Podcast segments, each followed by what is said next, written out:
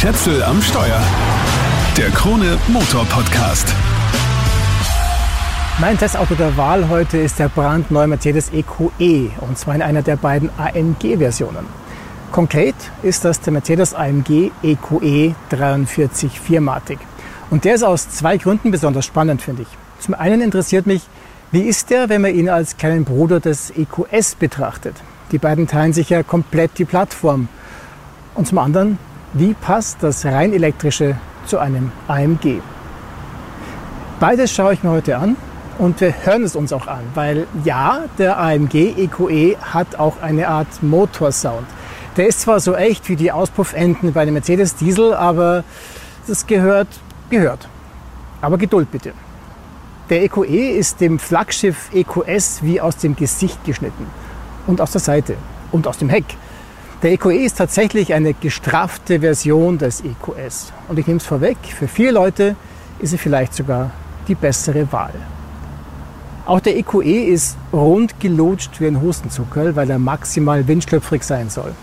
Alles ist extrem glatt und bündig. Weder das Auge noch der Wind bleibt irgendwo hängen. Okay, vielleicht an der aufgesetzten Abrisskante am Heck. Sowas hat jeder EQE. Ein CW-Wert von 0,22 ist es geworden. Mit den optionalen 21 Zöllern, die ich hier drauf habe, wahrscheinlich eine Spur mehr. Der EQS hält bekanntlich den Rekord mit 0,20. Dafür ist der EQE e aber auch ein bisschen kleiner und leichter. Der Radstand ist 9 cm kürzer, mit 3,12 Meter aber immer noch ziemlich beeindruckend. Das ganze Auto ist 4,95 Meter lang und damit knapp 30 cm kürzer als der EQS. Das macht den ganzen Auftritt optisch knackiger. Also die Länge entspricht ungefähr der normalen E-Klasse und auch dem CLS. Auch hier beim EQE e zieht sich die Dachlinie praktisch in einem Bogen von der Front bis ans Heck. Und auch hier kann ich vorn keine Haube aufmachen. Da ist also kein Frontkofferraum, kein Frunk drunter. Dafür optional ein riesiger HEPA-Filter. Alles, was ich hier vorn öffnen kann, ist hier links so ein kleines Ausklappteil, wo man das Scheibenwaschwasser reinschüttet. Dass das ein AMG ist, ist an ein paar Details zu erkennen, wie zum Beispiel an den senkrechten Chromstäben vorne im Kühlergrill. Aber es ist nicht so deutlich, wie das früher bei den Verbrennern war. Also der AMG EQE schaut im Prinzip so friedlich aus wie seine zivilen Kollegen. Das mit dem Frank ist insofern ein bisschen blöd, als der Kofferraum vergleichsweise klein ist. Da passen gerade mal 430 Liter rein. In der C-Klasse sind es 540. Dafür ist der Innenraum relativ groß. Aber dazu komme ich gleich. Hinten im Kofferraum ist ein Fach im Boden für das Ladekabel. Und ich kann übrigens auch die Rücksitzlehnen umklappen. Allerdings geht das nur von vorn aus. Und die Ladefläche ist dann auch nicht komplett eben. Noch ein Nachteil am Kofferraum im Vergleich zum EQS ist die relativ kleine Ladeluke mit der hohen Ladekante, weil hier geht keine ganze Heckklappe auf mitsamt der Heckscheibe, sondern nur eine ganz normale kleine Klappe. Das hat aber einen ganz praktischen Grund, weil wenn die Scharniere hier oben am Dach angebracht wären, dann wäre es auf der Rückbank zu eng.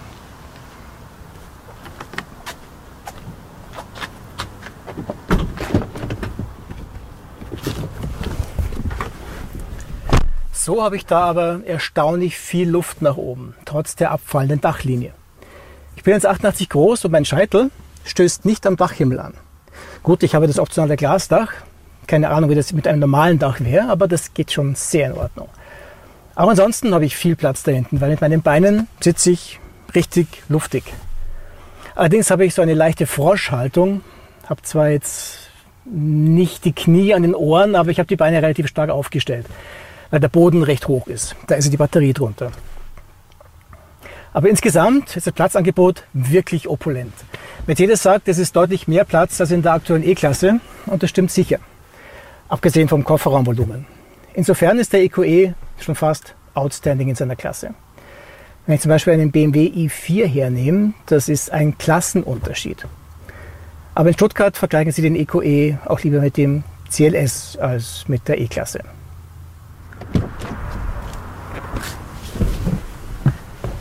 Wenn ich jetzt hier vorne einsteige, das ist schon richtig fürstlich und sicher das Nonplusultra in der Fahrzeugklasse, wenn es um edle Optik geht. Die Armaturenlandschaft stammt praktisch eins zu eins aus dem EQS. Man kann sich hier auch um 10.000 Euro den Hyperscreen mitbestellen, wenn man mag. Dann ist das ganze Armaturenbrett komplett verglast. Ich bin aber vielmehr ein Freund von dem vergleichsweise klassischen Interieur, das ja auch sehr digital ist. Ich habe einen aufgesetzten Digitaltacho und einen riesigen zentralen Touchscreen. Ich finde diese großen natürlichen Holzflächen einfach wunderschön. Eine überdimensionale Holzfläche ist viel mehr was zum Wohlfühlen als eine überdimensionale Glasfläche mit Displays drunter. Gut, wer es mag, mit dem Hyperscreen könnte der Beifahrer dann auch während der Fahrt Videos schauen oder Netflix oder whatever. Was es hier auch gibt, ist ein Fach unter der schwebenden Mittelkonsole. Da ist hier ein Gummiband drauf, da kann man sowas festklemmen. Es gibt genügend USB-C-Stecker, ähm, wunderschöne Düsenlüftungsauslässe. Und was ich besonders gelungen finde, ist, dass praktisch dieses Düsenband übergeht in die Türverkleidungen. Das ist sehr elegant. Das Ablagefach in der Mittelkonsole ist auch riesengroß und variabel. Was mir halt nicht taugt, ist dieses Klavierlackplastik. Das staubt ein, das kriegt Fingertapper und es zerkratzt relativ schnell. Was sich optisch auch im Innenraum nicht aufdrängt, ist, dass man hier in einem AMG sitzt. Aber es gibt super Sportsitze und ein herrliches Lenkrad, an dem man Alcantara in der Hand hat. Damit fühlt sich der EQE 43 zumindest im Stand schon mal an wie ein echter AMG alter Schule. Ob das auch während der Fahrt gilt, das werden wir gleich wissen. Ich habe den Boliden schon gestartet. Das V8-Gebrüll stellen wir uns jetzt einfach mal vor. Moment, im richtigen Fahrmodus noch. Dann schalte ich Mercedes-typisch mit dem Lenkstockhebel auf D, steige aufs Gas und los geht's. Und wie das losgeht. Und das praktisch völlig lautlos. Wo früher Passanten den Kopf geschüttelt haben, kriegt das kein Mensch mit, dass man hier wie gestört beschleunigt. Womit haben wir es ja eigentlich zu tun? Also der EQE 43 hat zwei permanent erregte Synchronmaschinen. Die leisten gemeinsam 350 Kilowatt oder 476 PS. Noch fetter ist das Drehmoment von 860 Newtonmeter. Das reicht dazu, dass man in 4,2 Sekunden von 0 auf 100 beschleunigen kann und bei manchem Fahrer dafür, dass er permanent erregt ist. Dabei hat das Ding zweieinhalb Tonnen Leergewicht.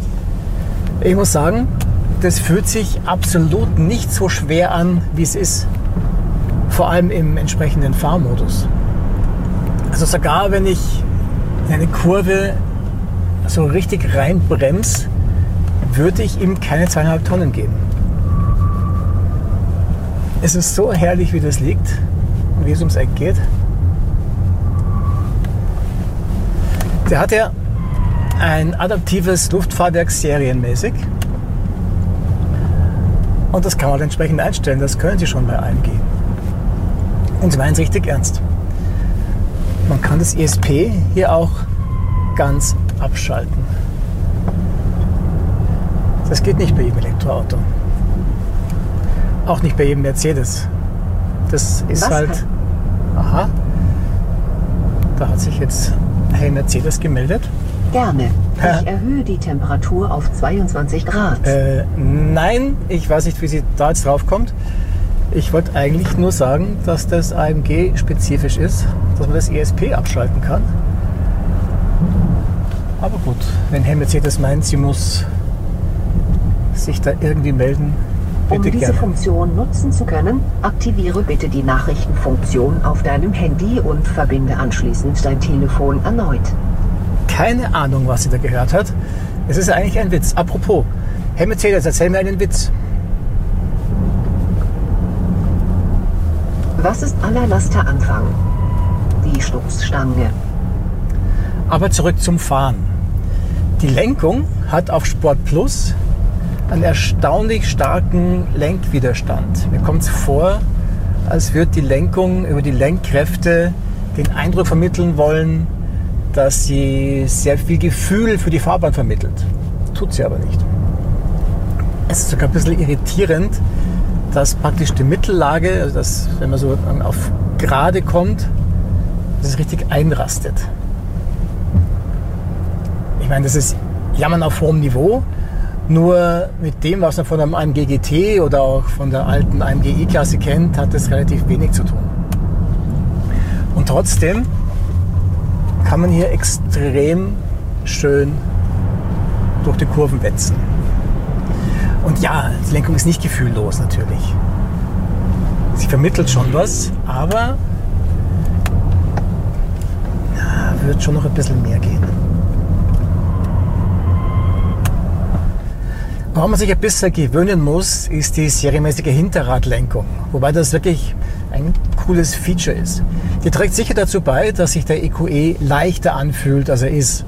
Obwohl die Hinterräder im AMG EQE nur bis zu 3,6 Grad mitlenken. In den zivilen Varianten hat man die Wahl zwischen 4,5 und 10 Grad. Das hängt alles mit den Reifengrößen zusammen. Je breiter der Hinterreifen, desto weniger Platz ist natürlich zum Einlenken. Das macht schon alles echt Spaß mit dem EQE. E. Irgendwie alles, ja, alles super. Mehr oder weniger. Und trotzdem, ich fahre gerne Elektroautos und ich will schon gar nicht den Beitrag schmälern, den sie für die Zukunft unserer Welt leisten können. Als Teil der individuellen Mobilität. Aber E-Autofahren ist für mich ein bisschen wie Autofahren ohne Autofahren. Also wie Playstation mit Fortbewegung. Wobei ich nicht Playstation spiele. Wenn man wie ich halb dem Auto aufgewachsen ist, dann hat der Verbrennungsmotor was Essentielles fürs Fahrerlebnis. Mein Vater war Lastwagenfahrer und ist auch sonst viel und gut Auto gefahren und ich immer dabei. Ich habe angeblich Auto gesagt, bevor ich Mama habe sagen können. Und ich habe mit vier, fünf Jahren schon die Autos am Motorgeräusch erkannt, wenn sie von dem Wohnzimmerfenster angelassen worden sind. Aber das alles nur am Rande. Für Leute wie mich gibt es künstlichen Motorsound anscheinend. Eh schon in modernen Verbrennern, aber jetzt auch in Elektroautos. Auch hier im Mercedes AMG EQE 43. Gerade in einem AMG war der Motorsound ja immer besonders prägend. So ein V8 ist halt durch nichts zu ersetzen, außer durch einen V8. Ich war gespannt, wie sie das Thema beim EQE e angegangen sind. Es gibt prinzipiell mehrere Klangwelten EQE. Ich habe hier im AMG genau eine. Und die heißt Authentic, also authentisch. Genau mein Humor. Um den Sound einzuschalten, halte ich an. Und zwar aus gutem Grund. Das Auto soundet nämlich auch im Stand. Der Motorsound ist einer der einstellbaren Parameter bei den Fahrmodi. Übrigens habe ich hier grundsätzlich vier Fahrmodi. Komfort, Sport, Sport Plus und Individual. Und letzteren kann ich frei konfigurieren. Bei den anderen kann ich zwar auch die Parameter verändern, aber die bleiben nicht gespeichert. Das ESP muss ich extra abschalten, wenn ich will, mit dem Knopf am Lenkrad. Den Sound kann ich entweder hier auf individuell einstellen oder aber ich mache das über den Fahrmodus. Da gibt es also hier Sport. Da ist der Standsound noch relativ harmlos. Auf Sport Plus wird er schon heftiger. Das ist ein richtig lautes Rauschen. Fast ein bisschen wie ein, wie ein Tinnitus im Ohr. Also richtig unangenehm. Viel mehr Sinn macht so ein Sound natürlich beim Fahren. Weil er mir einfach ein bisschen Rückmeldung gibt darüber, wie schnell ich gerade fahre. Aber dass sowas authentic heißt, ist dann schon ein bisschen frech.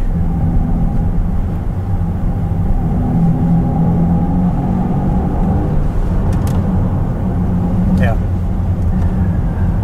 Also ich bin grundsätzlich kein Fan von künstlichem Motorsound, weder im Verbrenner noch im E-Auto. Das Gute ist, das Ganze auch abschalten. Zwar nicht dauerhaft im Fahrmodus, der ist uns beim nächsten Mal wieder da, aber wenn ich auf Individual gehe, ist einfach Ruhe und ich habe trotzdem die sportlichen Fahreigenschaften, wenn ich die Modus entsprechend konfiguriere.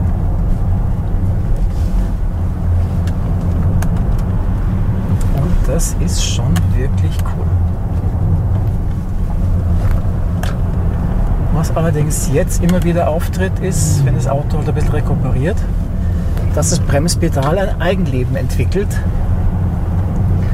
Und da halte ich fast noch weniger davon als von künstlichem Motorsound. Aber in Wahrheit ist es gerade eine super Eigenschaft am EQE, dass er so leise ist.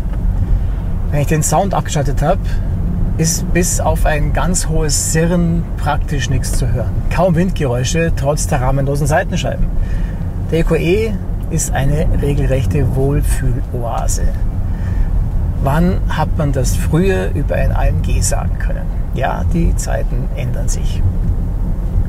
In Wahrheit ist der AMG EQE ein ganz normaler EQE, der einen mit seinem AMG-Dasein im Alltag in Ruhe lässt. Mit allen Vor- und Nachteilen. Ein Vorteil ist, dass das Auto gefühlt ewig weiter rollt, wenn ich den Segelmodus aktiviert habe. Es geht über die Schaltpedals. Da zahlt sich die Aerodynamik wirklich aus. Und dann gibt es noch drei Rekuperationsmodi, die ich über die Lenkpedals einstellen kann. Als da wäre die normale Stufe, die entspricht dem Verhalten eines Verbrenners, wenn ich vom Gas gehe. Dann gibt es die starke Verzögerung, wo das Auto sogar bis zum Stillstand abbremst. Damit kann man also in der Regel fast komplett aufs Bremspedal verzichten. Das funktioniert wirklich gut. Und es gibt einen automatischen Modus, wo das Auto selber entscheidet, ob und wie viel rekuperiert wird, abhängig von der Verkehrssituation. Das klingt theoretisch gut, ist für mich aber in der Praxis unbrauchbar. Du wirst immer mal davon überrascht, dass das Auto jetzt plötzlich bremst. Wenn man ganz normal auf ein Auto zurollt, das an der Ampel steht oder so, und einfach ganz normal selber bremsen möchte, man fährt ja selber, dann kommt man immer mit so einem Ruck zum Stehen, weil das Auto halt mitbremst und die Bremse beim Rekuperieren, ja, komisch ist. Das ist wirklich unangenehm. Ein Nachteil daran, dass es sich hier um einen ganz normalen Mercedes handelt, sind zum Beispiel die Bedienelemente am Lenkrad. Die habe ich schon in der C-Klasse kaum ausgehalten, weil sie so schlecht zu bedienen sind. In der S-Klasse und im EQS dann gleich wieder. So gut das MBUX-System im Prinzip ist, so schlecht sind die Touch-Elemente. Aber das MBUX ist wirklich gut. Vor allem mit seinen Elektroauto-Funktionen. Ich sehe zum Beispiel immer die Ladesäulen in der Nähe, also auf der Karte. Und ich kann den Filter so einstellen, dass ich nur Schnelllader sehe. Und ich kann mir eine super Route mit integrierten Ladestops legen. Das können die meisten nicht in der Qualität. Apropos Qualität. Mein Testwagen hier hat ein Qualitätsproblem. Zum einen im Innenraum. Im Armaturenbrett knistert es wie in einem alten Dacia. Das kriegt man jetzt hier aus Mikro nicht so mit. Das ist nicht Mercedes-like und ich gehe schwer davon aus, dass das ein Einzelfall ist. Aber das trübt den positiven Gesamteindruck schon ein bisschen. Und dann müssen wir noch über Spaltmaße und über zueinander passende oder nicht passende Karosserieteile reden. Beziehungsweise wie sie zueinander passend eingebaut sind. Es gibt ja schon die eine oder andere Stelle an der Karosserie, wo es einfach nicht passt. Wo ein Teil über das andere drüber hängt oder wo eine Fuge nicht gleichmäßig verläuft. Auch das ist nicht Mercedes-like. Oder auch so eine kleine Lacknase, links und rechts, jeweils an der gleichen Stelle. Also ich hoffe, dass auch das noch ein Ausrutscher ist und dass Mercedes diesbezüglich nicht Tesla nacheifert. Worüber wir auch noch reden müssen, sind Strom und Reichweite. Der Akku hier im Boden fasst gut 90 Kilowattstunden, nicht 108 wie in der S-Klasse. Das liegt am kürzeren Radstand. Es ist also einfach nicht mehr Platz. Diese 90 Kilowattstunden reichen im AMG EQE e nach WLTP für 533 Kilometer. Der Reichweiten-King der Baureihe ist der EQE 350 Plus, der nur einen Motor und Heckantrieb hat. Der schafft 669 Kilometer. Ich schaffe hier realistischerweise ungefähr 350 Kilometer, weil ich komme auf einen Durchschnittsverbrauch von gut 25 Kilowattstunden auf 100 Kilometer. Geladen wird dann mit bis zu 170 Kilowatt Gleichstrom. Wechselstrom mit 11 serienmäßig, ähm, optional mit 22 Kilowatt. Schade, dass Mercedes keine 800 Volt Bordspannung anbietet. Genauso wenig wie eine Wärmepumpe. Die maximale Ladeleistung erreicht man wie üblich nur dann, wenn man die Ladesäule per Navi ansteuert und die Batterie entsprechend vorkonditioniert wird. Als ich einfach so zum Laden angesteckt habe, waren es am Anfang 145 und später immerhin kurzzeitig 160 Kilowatt. Da habe ich es in 30 Minuten von 16 auf 80 Prozent geschafft. Zeit für ein Fazit. Bei ungefähr 70.000 Euro fängt die Sache mit dem EQE e an. Der AMG EQE 43 reißt dann gleich mal die 100.000er Marke. Dabei wird noch nicht mal Nova fällig. Und dann muss man erst noch den Gang durch die Aufpreisliste antreten. Der Testwagen kostet fast 130.000 Euro und den finde ich jetzt nicht übertrieben ausgestattet.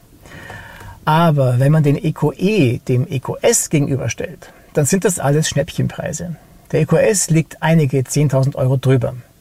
Wer das deutlich bessere Platzangebot nicht braucht und selber fährt, statt sich chauffieren zu lassen, ist im EQE e sicher besser aufgehoben, weil er drahtiger und insgesamt schnittiger ist. Irgendwie wirkt er trainierter. Und wie ist es jetzt mit dem EQE e als AMG? Ist es das, was man sich unter einem AMG vorstellt? Nein, ist es nicht. Mit dem, was er mit AMG verbindet, hat das wenig zu tun. AMGs waren immer vor allem akustisch auffällig. Die Sound- und Vibrationskulisse, die immer wieder für Gänsehaut gesorgt hat, ist Vergangenheit. Und der künstliche Sound ist, naja, sagen wir es positiv, Geschmackssache. Aber von den Fahrleistungen her ist der EQE e natürlich absolut AMG-würdig. Abgesehen von den 210 kmh Höchsttempo. Wen das stört, der muss vielleicht doch zum neuen Tesla Model S greifen. Aber das Mercedeshafte edle, elegante, yachtartige im Innenraum, das gibt es halt nur beim Daimler. Das runde Design muss man halt mögen. Ich sitze zum Beispiel lieber drin im EQE, e. also wirklich gern. Er fährt sich schön, als dass ich ihn von außen anschaue. Aber immerhin haben sie keine authentischen Auspuffattrappen montiert. Das war's für den Moment. Wenn dir der Podcast gefallen hat, dann abonniert den Kanal doch bitte Schätzel am Steuer, den Krone Motor Podcast, gibt es überall da, wo es Podcasts gibt. Ciao, bis zum nächsten Mal.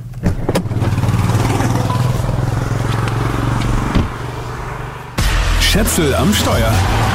Der Krone Motor Podcast.